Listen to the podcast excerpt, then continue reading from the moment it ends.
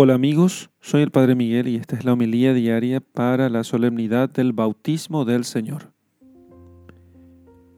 Lectura del Santo Evangelio según San Marcos capítulo 1 versículos 7 al 11.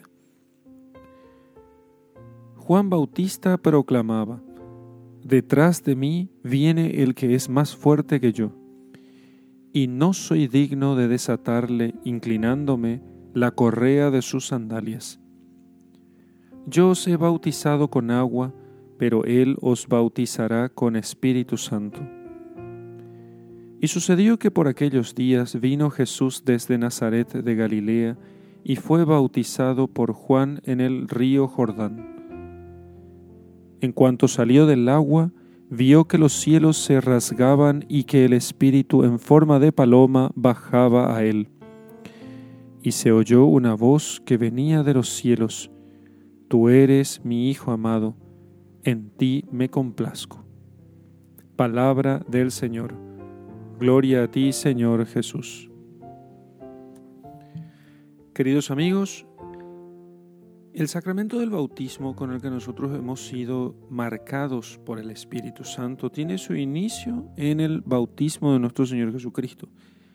O sea que nosotros somos bautizados como Jesucristo es bautizado pero no por la fuerza de Juan el Bautista, sino por la fuerza del mismo Cristo que al dejarse bautizar por Juan el Bautista, al obedecer a Dios, Dios lo unge con el Espíritu Santo, que es indicado esto con el, eh, el descenso del Espíritu Santo en forma de paloma, como lo vio Juan el Bautista, y así también lo mismo se da con nosotros al recibir el sacramento del bautismo, o sea que nosotros recibimos también una unción espiritual del Espíritu Santo de Dios y entonces por el bautismo pasamos a ser hijos de Dios, partícipes de la naturaleza divina y herederos del cielo. Ninguna de esas cosas nosotros podríamos tenerlas sin, eh, sin que Jesucristo nos las hubiera concedido por la redención, pero nos las concedió y nosotros nos apropiamos de eso gracias al bautismo. Evidentemente, si le complacemos al Padre. Fijémonos en esta expresión del Padre, en esta voz que se escucha y que dice, este es mi Hijo amado, en quien tengo mi complacencia.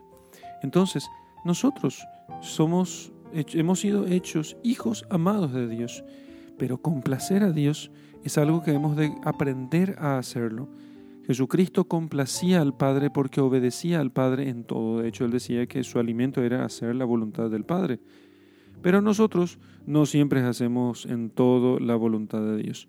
Por eso hemos de aprender a hacer la voluntad de Dios para complacer a Dios, para hacer siempre la voluntad de Dios, que nunca es caprichosa y nunca es eh, para nuestro mal. Muy por el contrario, la santidad de Dios no permite que Dios quiera nada que sea malo. Al contrario, todo lo que Dios desea es siempre bueno y siempre en orden a nuestro bien.